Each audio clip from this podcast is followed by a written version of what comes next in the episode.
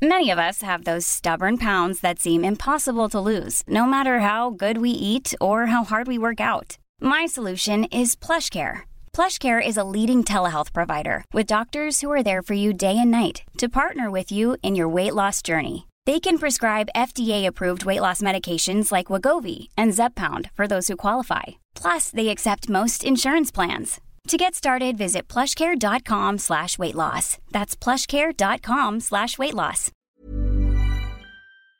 Heraldo Radio, la H que sí suena y ahora también se escucha.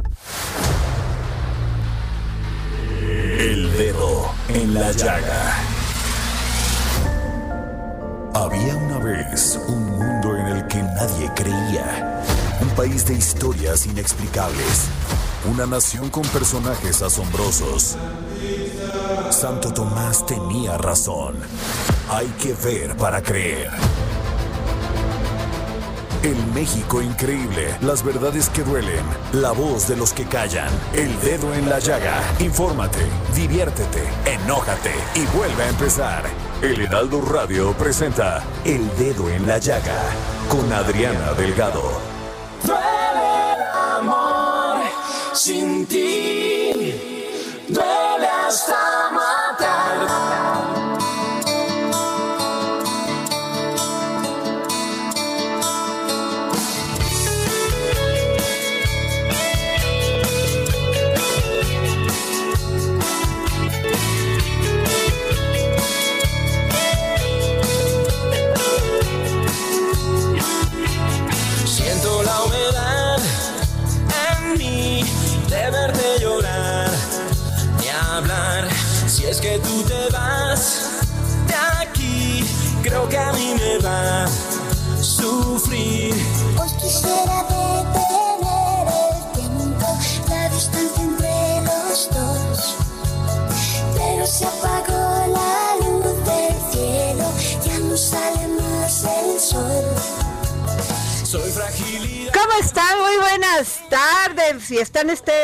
escuchando Duele el amor con Alex Sintek y Ana Torroja, una canción que eligió el día de hoy el señor Jorge Sandoval, al quien saludamos con todo gusto, este 30 de septiembre del 2020. Yo no sé si esta canción le podría quedar al PRI, ¿no? Duele el amor, duele estar sin ti. ¿No? En el gobierno, ¿no? ¿A quién más se la pondrías? Uy, pues no, o sea, es que. Bueno, pero sí, pero yo Pero ya- que nos diga ya. Jorge Sandoval. Es que, ¿por qué es la que puso? duele, es que, pero, pero a ver, ¿por qué la pusiste? A ver, oye. a ver, agua con luz, mae. Ah, yo, yo tendría cuidado, ¿eh? Antes que nada, primero yo también los quiero y los aprecio. A ver, yo, yo tendría cuidado y te haré corazón porque ahorita ni vas a comer. Mira, lo que Te- pasa es es más, que te van, ya vete buscando dónde dormir casi. a- a- ayer el señor Alex Sintek cumplió 51 años de edad. Es por eso. que Ay, qué viejo, qué amigo. barbaridad. O sea, y por eso la puso, ¿no? No, no, ¿Qué no tal? viejo, O sea, ¿qué tienes contra los de 51 No, años? pues yo tengo ver. más. ¿Qué Ah, te bueno, digo? entonces. No, no me convence tu, tu argumento. A ver, otro. No era eso. ¡No le saque, no le saque! No traes para más, eso me gustabas este día. Para eso me gustabas. Oigan, pero cambiando de tema, de veras que estoy indignadísima. Indignadísima porque estoy viendo que en el DIF León el equipo de dirección de, al- de atención a grupos vulnerables acudió al domes- al- a un domicilio para atender un reporte ciudadano. En la intervención vecinos mencionan que Elenita, una pues una señora tendrá 80 años, Uy, la encontraron toda golpeada, qué cosa. Ay, toda Pero qué golpeada. indignante. Y entonces el DIF de León pues dijo que se había caído sin investigar, sin denuncia de por medio. No, bueno. Si por favor ven la foto de Elenita, díjole, sentí un coraje, sentí muchísima tristeza y no puede, impotencia, porque no puede ser, caray. Pues sí. O sea, ¿tú crees que Elenita se cayó, está perfectamente y toda la cara golpeada? No, bueno. No hay manera.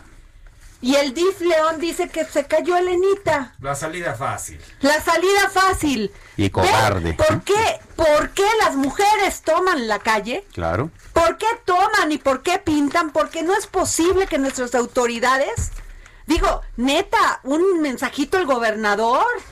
Porque luego dicen los gobernadores que no es su tema, que es de los presidentes municipales. No, bueno. Por favor, Diego Sinue, ¿no? Es el gobernador. Diego Sinue es el Por gobernador. favor, atención a esto. No puede ser que los adultos mayores y más las, las mujeres adultas mayores tengan que sufrir esto.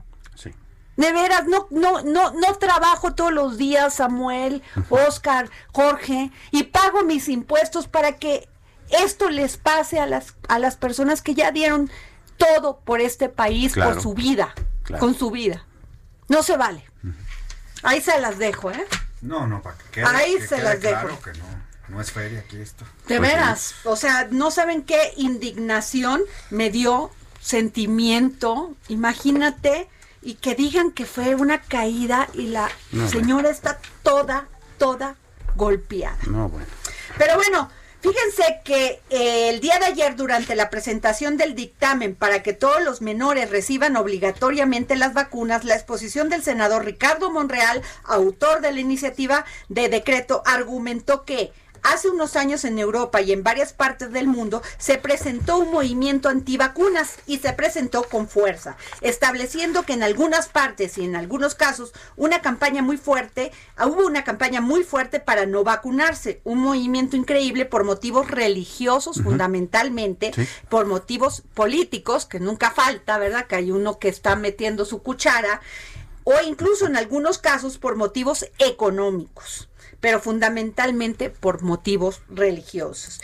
Y este movimiento antivacunas ha, sido, ha ido avanzando en el mundo. México no es la excep- excepción. Esto ha provocado que haya rebrotes de enfermedades que creíamos ya superadas, como el sarampión, y los médicos lo saben, los doctores y otros, y México no existe la en México no existe la obligatoriedad de la vacuna. Pueden los niños, los tutores o los padres decir por decisión mía, mi hijo no se vacuna. Y es válido porque pues, nadie obli- lo obliga a que el niño o la niña se le vacuna. Pero ¿qué tal? Entonces, por eso, ayer decía la senadora Vázquez Motas o la senadora Ana Lilia, no es cualquier cosa esta reforma, es trascendente, no es para llenar agenda. Se equivocan quienes le prestan poca atención a este tema que es fundamental. Y yo conozco a varios y varias que no han vacunado a sus hijos por esto, ¿eh? Que dicen que no, que científicamente pues no es cierto. Fíjate nada más. Qué barbaridad. O sea, que no es cierto, que no los va a vacunar porque la vacuna además le estás inyectando el virus. Y si de eso pedimos nuestra limosna ahora en estos momentos con esta pandemia, que sí. queremos que exista vacuna. Pero válgame Dios, de veras. y ¿Quién es no por eso que tenemos a la senadora Nancy de la Sierra, secretaria de la mesa directiva en el Senado de la República, para que nos hable de este tema. Muy buenas tardes, senadora. Hola Adriana, muy buenas tardes a ti y a todos los que nos escuchan y efectivamente he escuchado con atención tu introducción y desafortunadamente sí en nuestro país existen familias que deciden que no es necesaria la vacuna. Por eso el día de ayer con esta iniciativa que fue aprobada prácticamente por unanimidad, hubo tres abstenciones, se obligará a los padres de familia a vacunar a sus niños y niñas, se obligará a las escuelas a permitir el acceso solo y solo si presentan la cartilla de vacunación al corriente y por supuesto que si los papás no acatan esta disposición tendrán que ser llamados por la autoridad para obligarlos de vacunar a sus hijos. ¿A qué nos referimos con esto? Que cualquier niña o niño tiene que estar protegido por el Estado cuando no existe una conciencia real y una responsabilidad de atender las necesidades mínimas necesarias para que no enfermen. Es fundamental que entendamos que cualquier vacuna ayuda a la prevención de la enfermedad. Hoy, como bien lo dices, COVID nos pone ante la espera de una vacuna que pueda ser distribuida en nuestro país para regresar a la nueva normalidad. La influenza es otro de los temas que nos tiene muy preocupados. Hoy está compareciendo el secretario de Salud aquí en el Senado de la República y garantiza que habrá 38 millones de vacunas de influenza en las próximas semanas. Esto garantiza a los grupos vulnerables, pero es tan necesaria la vacuna que requiere que todas y todas apoyemos esta iniciativa porque vamos a atender a la población más vulnerable que desafortunadamente en este país no tiene voz y voto y depende de la, de la decisión del adulto, sea su madre, su padre o su tutor, el que decida por él. Yo estoy, la verdad, muy congraciada, creo que es una gran iniciativa, creo que los posicionamientos, como ya mencionaste de algunas compañeras, van en el mismo sentido, hay que proteger a la población infantil que no tiene voz y voto para decir, sí, pónganmela, porque claro que me podrá dar influenza, pero si tengo la vacuna, será mucho más leve la, el, el, proceso de la enfermedad. Por eso creemos que es fundamental que esta reforma vaya acompañada de la disposición del Estado mexicano para que haya el abasto de estas vacunas, que son muchas, que estamos hablando de hepatitis, que estamos hablando de influenza, que hablaremos de COVID en los próximos meses y de todo el cuadro básico necesario para que todas nuestras niñas y nuestros niños estén protegidos. Oiga, senadora, pues qué oportuna iniciativa, me congratulo, aplaudo, porque eso es lo que queremos los mexicanos, que nuestros legisladores este, valga la expresión, legislen en función de, de, de, sus representados, ¿no? Y esta es una muy buena iniciativa. Y, y cuando habla, hablamos de esta vacuna, también hubo un rebrote hace unos meses, o un mes o dos meses, se hablaba de que hubo rebrote de sarampión. Así que aguas a aquellas personas que nos están escuchando, vacunen a sus hijos. Porque los Porque niños, ¿qué de decisión pueden tener? ¿Ellos qué saben? Somos los papás, los padres y las madres los que tenemos que poner, o sea, darles ese futuro a nuestros hijos, sobre todo de salud. Por eso creo que la difusión será fundamental, por eso agradezco mucho que me permitas platicar con la audiencia y que en todos los medios, en todas eh, las instancias del gobierno haya campañas de vacunación masiva y que aquellos papás que decidan por convicción, por religión, por creencia que no es necesaria la vacuna, sean obligados a ponérsela a sus hijos. Y creo que esto es lo que hace el gran poder de esta iniciativa que esperamos que ya pronto sea una realidad y que sobre todo veamos que nos estamos protegiendo unos a otros y en la medida en la que nos cuidemos, en esa medida tendremos un país con mejor salud. La prevención es la solución y la vacuna está ahí para lograr un país más saludable. Pues muchas gracias, senadora Nancy de la Sierra de, de, la Sierra del Partido PT, secretaria de la Mesa Directiva en el Senado de la República. Muchísimas gracias por tomarnos la llamada.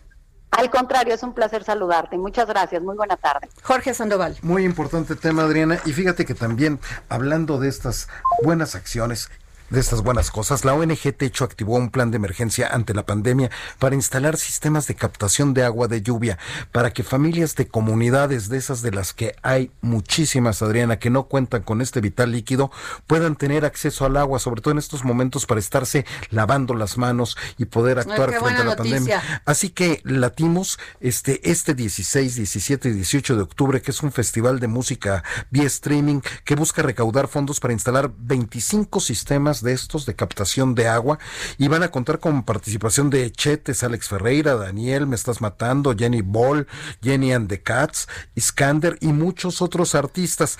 Y pueden hacer su, pueden apoyar esto adquiriendo su entrada, ingresando a cualquiera de las redes sociales de, de Techo que son, atención, arroba techo-mx, esa es su cuenta en Instagram, arroba techo mx en Twitter y Techo México en Facebook. Así es que habría que apoyar no, esta, pues sí esta hay que apoyar esas ¿no? iniciativas, me encantan. Oye, ya nos vemos a mi momento, verdaderamente no sabes cómo disfruto a estos muchachos. Al señor Oscar Sandoval, aquí vivo ya, porque ya no quería venir, ¿eh? Ya ¿Qué no, quería venir, ya no Sí, venimos, sí, mi querido sí. Radio escuchas. Ay, La tache, gente se tachecito, quiere- se tiene un tachecito. ¿eh? Nada, nada, nada. Hasta con ese suétercito azul cielo que trae. El querido y bien ponderado el maestro Samuel Prieto No, y Jorge gracias. Sandoval que nos acompaña aquí. Y vamos con el primer susto de la semana. Los sustos de la semana.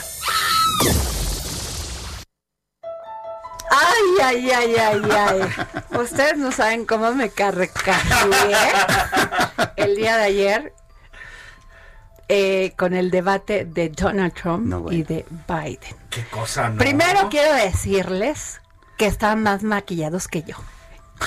De veras, neta. O sea, parece que Donald Trump había salido de un sauna o le habían dado un regaderazo porque ni la ce o sea, la ceja de tan maquillada le tapaba el ojito. O sea, de haber hecho ahí alguna, alguna arreglito, un ¿no? arreglito, pero estaba demasiado rojo, gordo. Parecía nalga de, de- esta. como de cara de bronceado, ¿no? Recién de bebé, ¿no? Y Biden, tieso, parecía la de los locos Adams, nomás que en güerito. Qué cosa, ¿no? O sea, ¿qué tal, eh?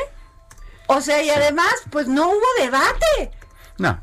O sea, a ver, A ver, es que, mira, yo veía el debate y decía, vamos tan tarde con el con las formas en las que estamos comunicando y las formas en las que estamos debatiendo y los temas sobre los que se están debatiendo en el mundo, Ajá. que pues a la hora que se presentan ahí, solamente vamos a los descalificativos personales, solamente vas a tú las traes, yo las traigo, no me interrumpiste, o sea, vamos in- en una inmadurez brutal respecto de los enormísimos problemas que tenemos en el mundo y en Estados Unidos. Estados Unidos está de verdad muy deprimente. La ciudad de Nueva York está terriblemente deprimente. ya porque parece la gente Donald no Trump. sabe. Eso fue la Y- su argumentación. no, No, no. no, Ya ¿qué vimos quién tiene? ganó el debate para Oscar. Nada más quiero leerles, quiero leerles este, este tweet que, que acabo de leer de mi amigo John Ackerman y dice, el fracaso del debate presidencial de anoche no fue por la incivilidad de, Ro- de Donald Trump o la debilidad del moderador, porque sin la neta el, El moderador moderador ni existía. Ambos lamentables, pero predecibles. El verdadero culpable se llama Joe Biden, cuyo patético desempeño confirmó la bancarrota del Partido Demócrata. Sí. Y yo, en esto sí tengo que darle la razón a John, porque es el moderador de ayer no fue moderador. No. Porque, a ver, me dicen es que eh, se mostraron tal cual. No, no, no, no. Una cosa es que se muestren tal cual en su casa, con la vecina, este, como se porta Jorge, este Oscar Sandoval y Jorge Sandoval, ¿verdad? Pero Sandoval, cosa te es vieras. un debate de candidatos a la presidencia Claro. de uno del, par- del país más importante Claro. del mundo. En todos los sentidos, porque me pueden decir que Rusia o el otro, no. El país que controla la economía en este mundo es todavía Estados Unidos. Y yo lo que vi ayer fue a un señor que interrumpía al otro, al otro que no podía formular su idea completa, el otro que nada más decía tú, tú, tú. Eso no fue un debate de ideas. Pues Yo creo que los ¿eh? norteamericanos deben de estar súper desilusionados de los dos. Sí, claro. Y Biden, que pues se quedaba callada porque el moderador, de veras, quiten ese moderador, no sirvió para nada. El señor, con todo y que sea un gran periodista, pero primero debe de dar espacio, fíjate, a que cada uno hable. Cada uno exponga sus ideas. Y luego abres una, una, un tiempo de cuatro minutos y ahora sí agárrense el chongo. ¿Tú qué piensas, Oscar Pues es que está terriblemente pasado de moda ese tema de los debates. Ya hay que entenderlo, ya hay que entenderlo, que ya agotaron el modelo, que claramente hay una carencia de acciones que no de ideas, porque ideas van escupiendo una tras la otra y no solamente ellas, sino todo el mundo, y que tenemos que evolucionar. Esos debates ya no sirven. En realidad a la gente no le importa porque no estás contrastando Ah, acciones, los estás... spots. Sirven los spots. O sea, la spotiza, La spotiza que nos que llenen de spots. Ah, esa es otra discusión, mi A querido Jorge, para el que tienes que hacer una Samuel mesa Prieto, específica. por favor. Eh, hubo una una moderadora como yo. ¡Ándale! Al, siguiente debate. Que me inviten, señor. claro. Este, les, con- les, les cobro menos, ¿eh? A ver, por favor, Samuel Prieto. una serie de cosas que se dieron como, como un efecto dominó que terminó por desencantar. Primero, Chris Wallace, en efecto, buen periodista, periodista de Fox News. Entonces, eh, evidentemente ¿Qué tiene que ser identificado Fox con el trompeano, porque Fox News es trompista.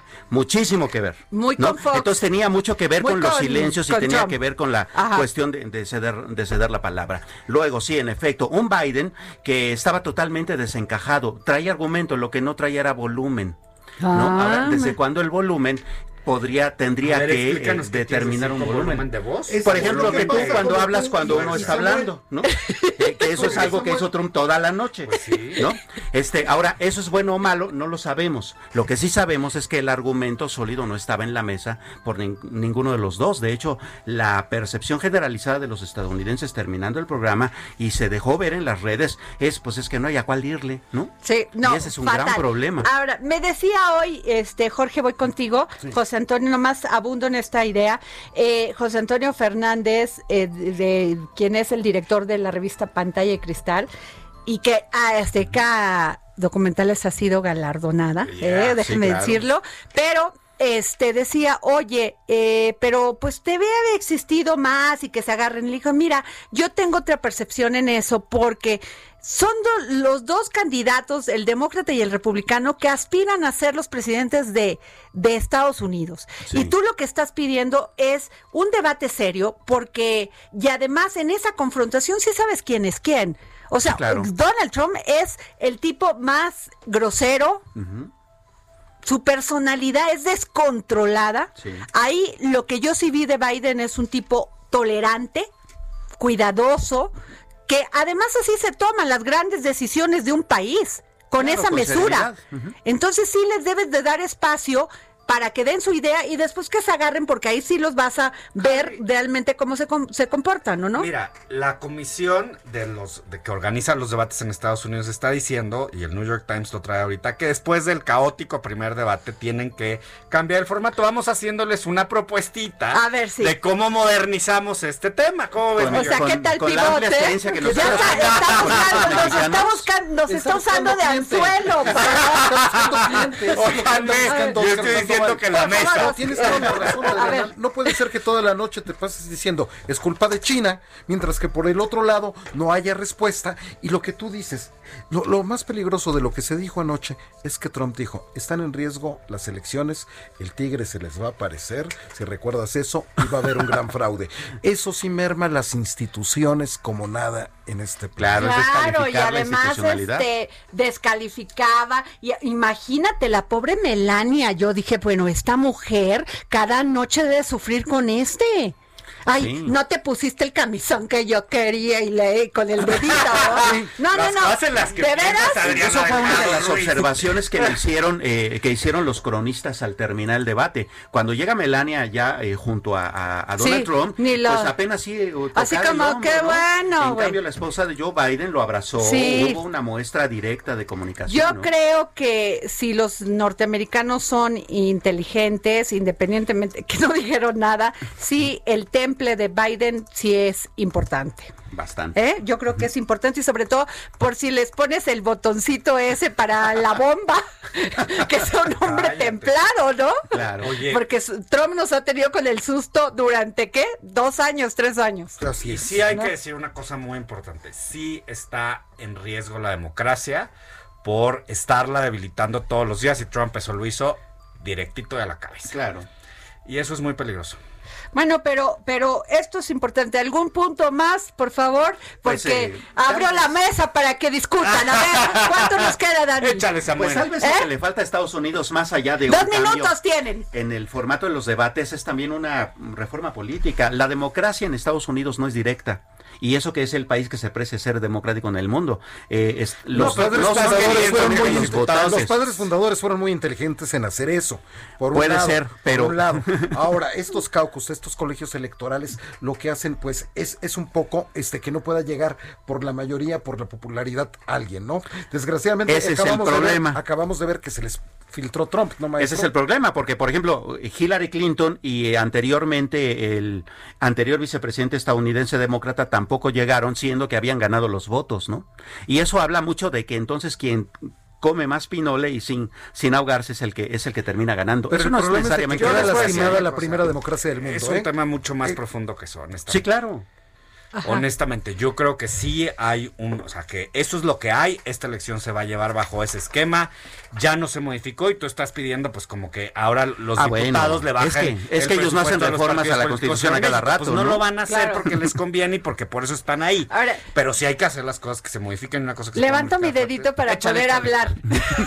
Oye, este, lo que sí me queda clarísimo es que si aquí tenemos que cambiar también el formato de los debates, porque co- en un debate como el de ayer de los candidatos demócrata y republicano, bueno, aquí no hubieran elegido a ninguno. imagínate a todos aventándose, imagínate. Qué cosa. O sea, aquí porque les dan su tiempecito, los dejan hablar y poco, y cuando interrumpen los moderadores sí se han puesto pilas y los callan. Pero imagínate que los dejas así a libre albedrío, no bueno. Bueno, pues, muchos se hubieran caído, ¿eh? no. Muchos se hubieran caído. Yo creo que muchos se hubieran dado en la intolerancia. Bueno, bueno, nos vamos a un corte y regresamos. ¿No?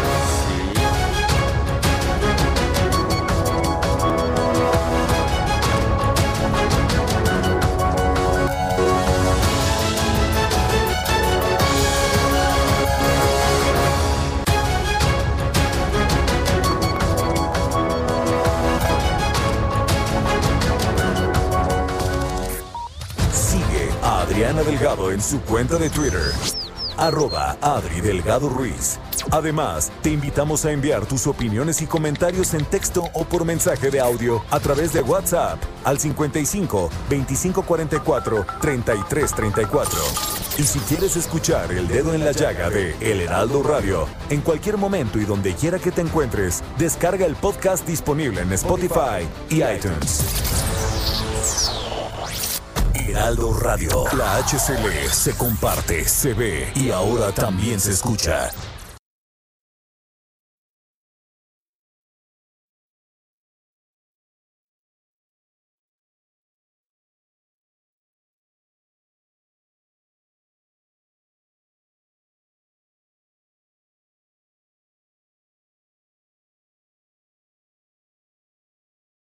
Heraldo Radio. La HCL se comparte, se ve y ahora también se escucha. Los sustos de la semana.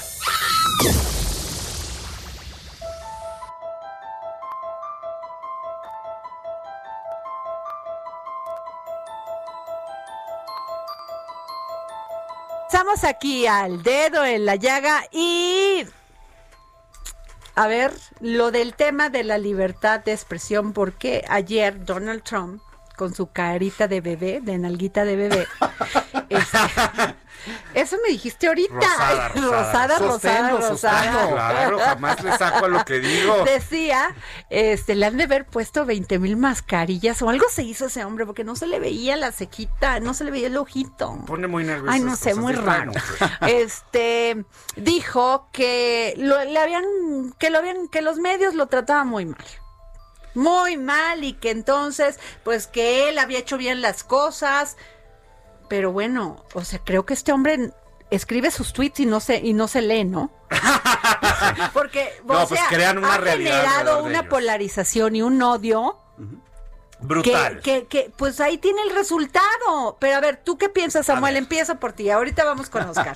Bueno, ha- hay dos cosas que considerar. La primera, que Trump como tal no necesita los medios. Eh, su cuenta de Twitter seguida por millones de personas es ¿Qué falsedad básicamente su propia ver, es básicamente su propia su propia vocería.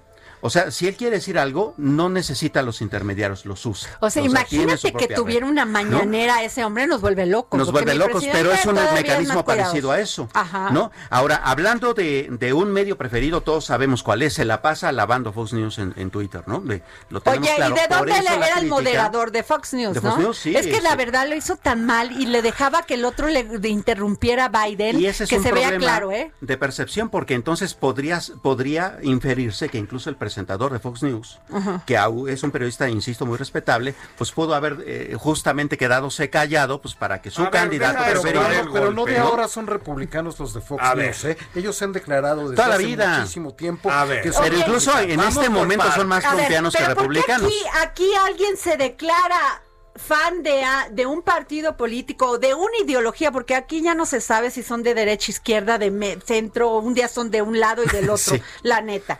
Pero allá sí son muy respetuosos de sus Muy, ideologías, sí, o sea, son republicanos. Hay liberales o son- y conservadores, sí. Este, pero, pero, pero ¿por qué no tenemos ese respeto a la libertad de expresión? ¿Por qué si tú piensas diferente a mí, te tengo que atacar y adjetivar?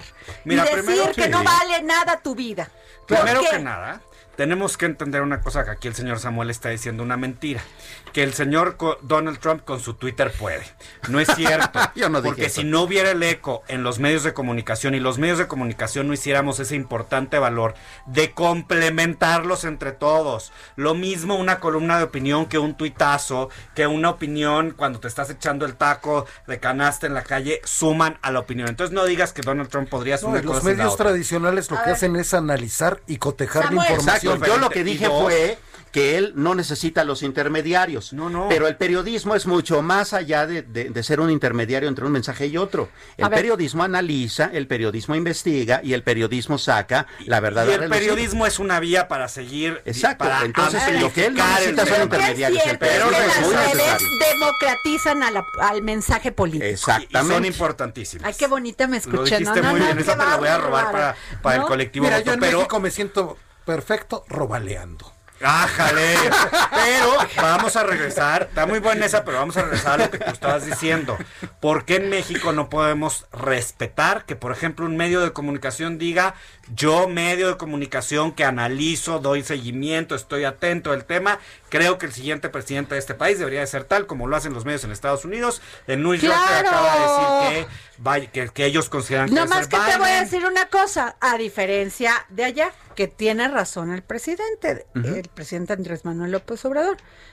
Pues si quieren opinar muy bien y todo, digo que yo no estoy de acuerdo, pues sí, pero muchos, como ya sabe, algunos que menciona ahí en las mañaneras, pues tienen, no, le deben al SAT, le deben a esto, en las revistas sobre Es todo. cierto. Entonces, eso es lo que dice, ya, ahí dejo el comentario. Ahí déjalo. Pero yo creo que sí es muy importante que seamos más maduros en ese sentido. Que a ver, que está mal que hayan puesto a un periodista de Fox News.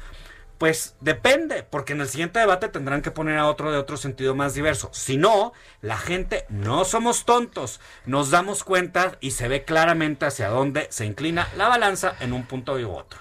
Así de fácil y así de claro. Yo creo que en México lo que tenemos que hacer es fortalecer la libertad de expresión y Yo eso creo que se nos hace surge. a partir de no Que solamente yo quizá no puedo estar de acuerdo con lo que diga Kraus, pero pues no puedo dejar de no escucharlo. O, es- Claro. o dejar de no escuchar lo que dice un legislador como Martí Batres. Sí, y tal vez también falta ¿no? un buen O sea- movimiento muy robusto ético, ¿no? Porque de repente tú bien lo mencionabas de una manera muy, muy importante. Eh, las descalificaciones y el insulto versus el argumento no están bien. También estamos una especie como de introspección sobre la ética del periodismo, ¿no? Y Claro. sobre hacia dónde tiene que ir. Claro, y además no es personal. el- en un debate de ideas nunca es un tema personal. es- Son las ideas las que se ponen en el Exacto. centro. No Ahora se ataca sí a la lo que persona, dice el sabio no es personal hasta que te lo tomas Claro. personal. Ajá. Y ahí por ahí tenemos que empezar. Yo creo que antes de irnos a la ética, Ahora, que eso el tema, el tema es no polarices para que, el- para, o sea, eh, creo que hay una gran responsabilidad de los políticos, también de nuestros, de los medios, es este, ese, esa responsabilidad y ética periodística de no señalar, porque yo me acuerdo que antes había unas columnas que decían es que este sinvergüenza, o sea, manejaban un te, una adjetivación que te decías no puede ser. Primero, un periodista su trabajo es defender la verdad, defender la información, aunque las verdades son muchas, la tuya, la mía y la verdad. Pero siempre vas a respetar que alguien con argumentos, con información, te diga, no es cierto lo que estás diciendo, porque aquí está. Y otro factor, Exacto. no es contra el político, es a favor o en contra de una política pública. Claro.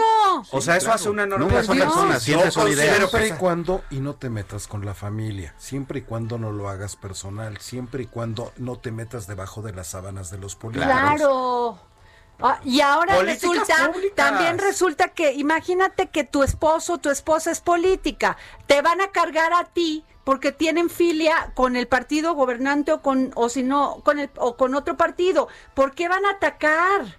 Exacto. Dios, o sea, ahí crezcamos un poco. Debe de haber más ética. Las Claro, escuelas de periodismo tienen que hacer esta campaña para que se respete la buena ética periodis- periodística y la libertad de expresión. Claro. Perdón, Y por la ahí. discusión sobre Así los es. temas que importan, no sobre las personas, no sobre la camisa, no y sobre siempre es muy importante, si no entendemos esto, ¿cómo queremos que nuestros hijos sean respetuosos? Claro. Si nosotros estamos agravi- agrediendo y agraviando a las personas en un tuit. Claro. Así de sencillo. Hoy, bueno, ahora nos vamos a otro susto, que es desa- desaparecen 109 fondos y fideicomisos. Y uno que está haciendo mucho ruido, ¿eh? Uno de los que más está haciendo ruido es el de Infine. Infine, ¿no? Sí. A ver, ya aquí tengo un Gael y Diego Luna alzan la voz por el cine mexicano. La dupla de actores pide al Congreso de la Unión que no aprueben la desaparición de los fideicomisos y estímulos a la creación cinematográfica, cinematográfica y a otros impactos y otro de impacto público. Y otros de impacto público. ¿Qué piensan? Mira, yo creo que para empezar, respecto a todos Bueno, los fideicomisos. me dejas unos que sí, terminar por porque favor. hay otro de Damián Alcázar, que ayer dijo, a ver Jorge, ¿qué dijo Damián Alcázar? Pues mira, se aventó una, una, una gran discusión con Felipe Calderón precisamente por este tema de los fideicomisos. Ahí eh, señaló Damián Alcázar, que pues, es el protagonista de la ley de Herodes, de- del infierno, este, y uno de los que han apoyado abiertamente la, la, la, la 4T, que esto está mal completamente, que no puedes tú este dejar de apoyar el cine porque si no el cine no va no va a encontrar este ningún No, tipo pero de ayer apoyo. dijo que sí era importante que les quitaran George. No Ah. estás en la información. No, en- en- Ay, caray. no, que les quitaran algunos. Que no, dijo, a mí no me importa que Sí. no que les quiten a, a el, el este este fideicomiso del cine, ¿no? Sí. Mi- porque la 4T tiene cosas más importantes a que dedicar el dinero. Así lo dijo. Claro, él sí tiene chamba. Pues sí. Él sí tiene chamba, pero ¿qué vamos a hacer con todos los nuevos creadores?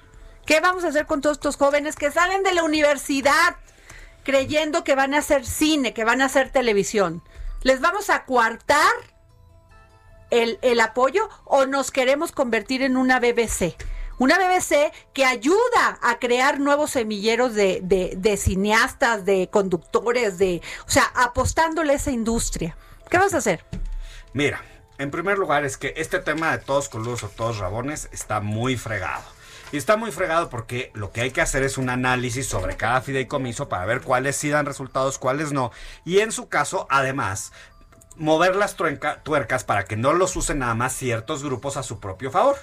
Que es lo que ha pasado en muchos casos. O y sea, había muchísima corrupción y A la ver, sí. verdad, Irma Pero- Heréndira, yo creo que uno de los aciertos del presidente es combate a la corrupción. Sí. Pero Pero Irma eso- Heréndira lo ha hecho bien. Y estos fideicomisos, eh, no sabíamos ni qué hacían con el dinero. Se hicieron millonarios. Pero eso muchos. no quiere decir que en origen no fueran cosas que son positivas. Lo que hay que hacer es reencauzarlas. Y ese es el tema del cine. Ahora, nomás digo una cosa, a ver Samuel, ¿por qué se forma un fideicomiso? Básicamente un fideicomiso tiene la, eh, el propósito de que el recurso que tengas lo tengas asegurado más allá de tu tiempo presupuestal.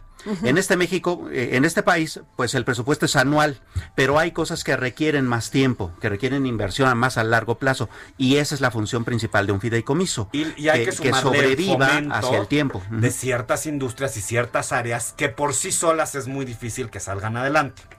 Hoy por hoy la producción de documentales y demás tiene o tiene esquemas distintos que puedes ir creando.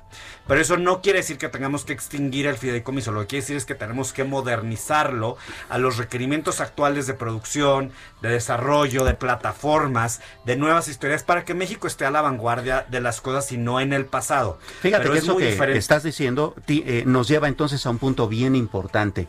No nada más se trata de, por, de qué haces, sino de por qué lo haces. Y en este momento la razón por la cual se están extinguiendo los fideicomisos es porque se necesita dinero. Esa es la razón correcta. Ajá. Esa es una pregunta que habrá que poner en la mesa. Ahora es cierto, eso que dices es muy cierto. Hay que ver si un fideicomiso realmente funciona y si lo está haciendo mal. Yo personalmente, de, por ejemplo, desde el despacho del productor lo he hecho mil veces. El fidecín está mal puesto. Pero no significa que deba desaparecer. Pero a ver. Tenemos muchas producciones que son de muy baja calidad. Sí, sí, Bueno, la hay que revisar se está eso, ¿no? inund- Inundando de muy baja calidad. Así Y- es. Y, y yo les pondría otro para irnos. El de Conacyt sí me dolió. Sí, claro. Porque hay que apostarle a la innovación. Y en eso, este, no estamos apostándole. ¿eh? Y nos Sí. podemos quedar como un país muy atrasado tecnológicamente. Claro. Y a- cuando pasa esto, tampoco los nuevos, ¿cómo se les llama a los, a los nuevos, este, los jóvenes estos, este, Los nuevos valores. los, sí, la- pero tiene un nombre, los nuevos este, empresarios, Emprendedores. como emprendedores. A los emprendedores no les estamos dando ni apoyo ni elementos para poder salir, para poder evolucionar en este país. A ver, es que insisto, que las cosas se hayan hecho mal no quiere decir que estén mal en esencia. O sea, el CONACIT no solamente es eso, el CONACIT impulsa a las universidades. De verdad, yo he sido profesor eh, de alumnos que estudian en el CONACIT y de verdad que es muy bonito ver su evolución en el tiempo. No solamente es un tema fifí o los que se van a las grandes universidades del extranjero o los que abusan o que tienen dinero y usan este tipo de instrumentos para hacerlo. Es mucha gente que realmente está metido en la investigación y que realmente está tratando de construir una mejor historia para eso. Y esto es como que, a ver, si lo traducimos a la economía familiar, pues no le vas a quitar a tus hijos la educación, ¿verdad? Porque eso es lo único, como, como decía, al menos en mi casa, es lo único que te van a dejar. Entonces, pues hay que priorizar y ver qué cosas sí son importantes y qué cosas solamente se están haciendo eh, para ese tema, ¿no? O sea, porque también tienes el CIDE, ¿no? Tienes el Instituto Mora, tienes el Instituto de Ecología, unos de los cuales oímos más cosas que de otros, pero el punto era más bien impulsarlos para que viéramos cosas buenas y que dieran resultados, más que estar acabando con ellos. Claro, eh, y fíjate, hablando de numeritos, está interesante. De todos los fideicomisos, 65 de los que van a desaparecer o desaparecerían serían eh, justamente de ciencia y tecnología. 26 de ellos son pertenecientes a centros de investigación. 18 fideicomisos eh, son de los que llaman eh, rubros directos y hay otros fondos que además también pegan mucho en el ánimo. Por ejemplo, el Fonden, que es el fondo este de los desastres naturales, Ajá. que son 12 mil millones, eh, no, 6 mil 800 millones de pesos. Y ese es un fondo muy interesante porque de ahí sacamos dinero cuando nos llega un huracán, cuando nos pega una tormenta, cuando un sismo. Y entonces, bueno, ¿cómo se va a reestructurar eso? Porque desastres naturales tenemos cada cinco minutos Pero, en este país, pero, por ejemplo. pero, ¿no? pero, a ver, eh, Samuel y Oscar y Jorge, ¿cuál es la razón del presidente Andrés Manuel López Obrador de quitar los fideicomisos? La corrupción. ¿La corrupción nada más? En este ¿O momento que se él- necesita o dinero. que esos, esos, esos presupuestos se pueden ir a las secretarías y desde ahí generar esos presupuestos, esos proyectos. A ver, a ver, explíquenme, porque la gente común y corriente como yo no entendemos este tema. A ver, explíquenme. En Mira, este por- por momento es porque se la necesita dinero La revisión inmediato. de muchos proyectos que había en el CONACIT. Por ejemplo, había uno en este programa de estímulos a la innovación, en el que el título del proyecto era Desarrollo tecnológico innovador en la línea de salsas en polvo para pizzas y pastas con alto valor agregado destinado a comercio internacional. ¿Quién era el beneficiado de esto? ¿De quién era el beneficiado de esto? Pues una empresa pri- privada, eh, una empresa, la impulsora de proyectos productivos SADCB, pero esto era fondeado con dinero. El apoyo para esto era de 7 millones 990 mil pesos que se le estaban dando para este proyecto. Entonces lo que están haciendo es una revisión de proyectos, porque también como bien dices, como pasa en cine, como dijiste en cine, hay, hay películas de muy mala calidad, pero es la revisión de cada uno de los proyectos, no están diciendo que van a acabar con todos. Ay, pero no todos los no, no, no, a proyectos ver, tienen no, que ser muy buenos, pero Claro. pero se les da ese incentivo Se para que para que para que para que hagan, o sea, para que México tenga una industria cinematográfica fuerte. Claro. O sea, Pero a ver, Perdón. Jorge, lo que tú estás apoyando con ese comentario es la visión de corto plazo. Es decir, hoy necesito dinero, entonces hoy agarro de donde encuentro porque necesito dinero, en lugar de pensar en presente y a futuro. Es decir, efectivamente O muchos... sea, estás ah, diciendo que el presidente Andrés Manuel López Obrador no ve a tres generaciones adelante y que solamente está viendo la siguiente elección. No, no, ¿Eso yo no estoy diciendo la siguiente elección, solamente Ay, está dolió. viendo para el COVID y el tema del COVID bajo pretexto de centralizar muchas decisiones en determinados casos y también haciendo el bien de acabar con cosas que nada más estaban sacando dinero. Pero ojo, el punto no está, insisto, en acabar con los fideicomisos. Es redistribuir el dinero para cosas que sí sirvan y que sí ayuden y que pongan la lupa, que no se estén robando el dinero y que verdaderamente ayuden a México a Pero salir ¿qué no les metes ahí una una muy buena este auditoría o Claro, un- y reglas de operación. A ver, por favor, porque eso es lo que no han tenido. Es que no Pero, solo por es la auditoría, les vas a quitar el patrimonio antropológico, o sea, es importante que fomentemos la cultura. No es solo el tema de la auditoría, no es solamente que me digas en qué gastaste el dinero y vengas con la factura y veas que sí lo gastaste bien. Es decir, a ver, ¿en qué ayudaste a este país en las salsitas en polvo de las que hablaba Jorge?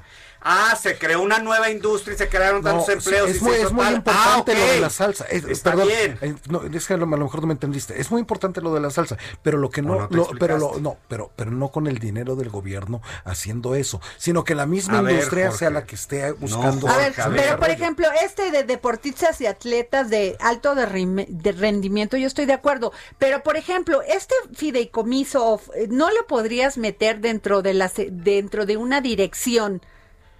Dentro Pero- de una dirección en la Secretaría de Educación.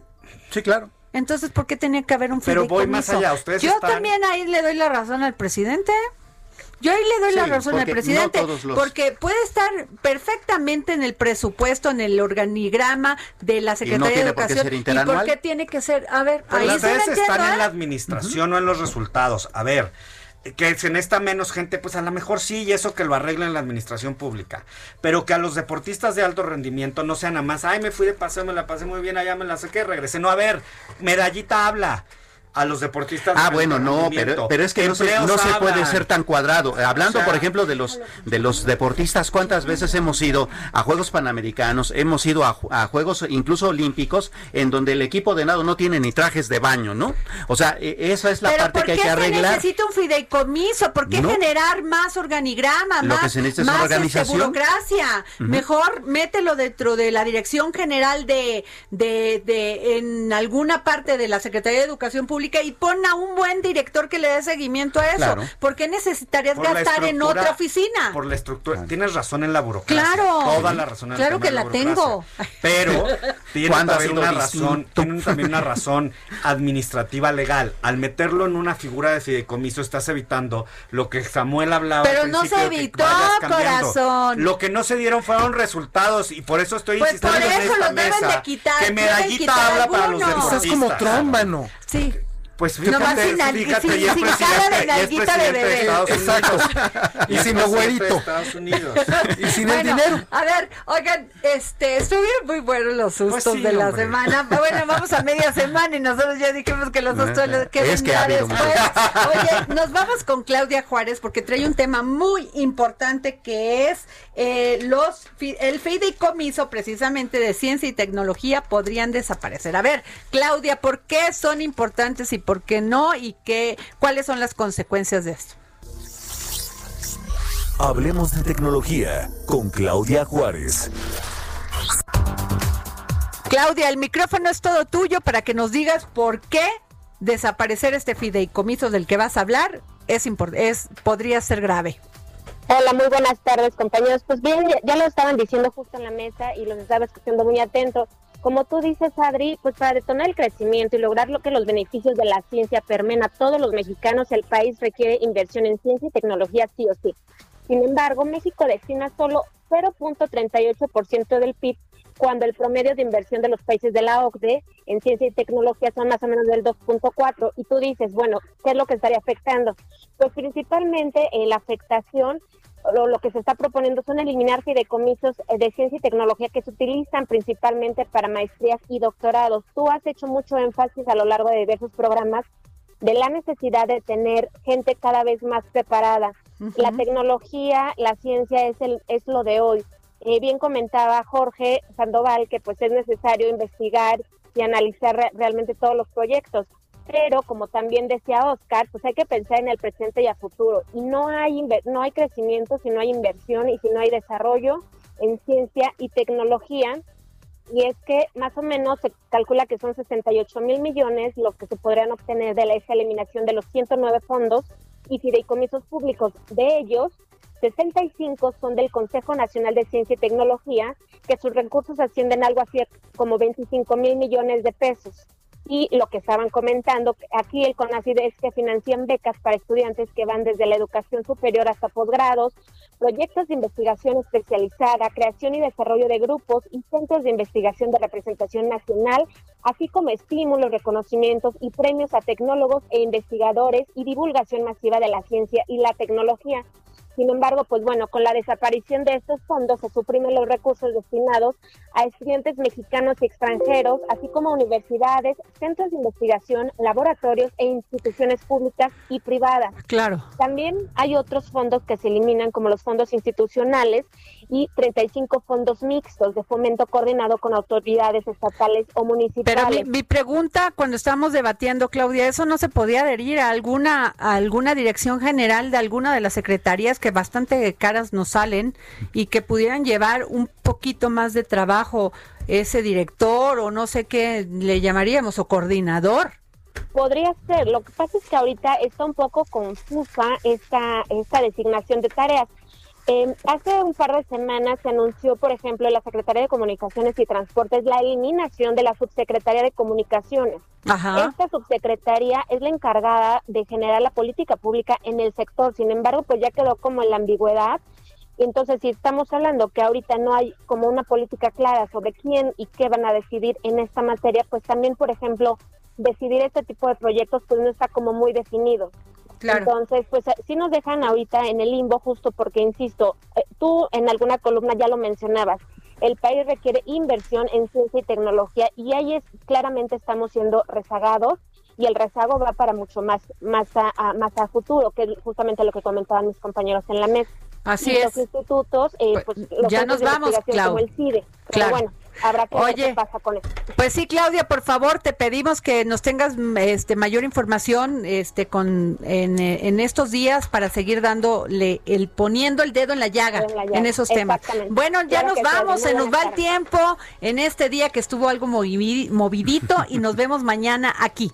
Gracias, Oscar, gracias, Samuel, gracias, Jorge. Aquí en el dedo en la llaga.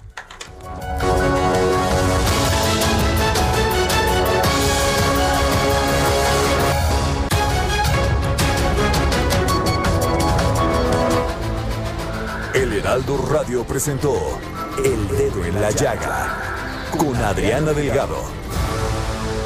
Heraldo Radio.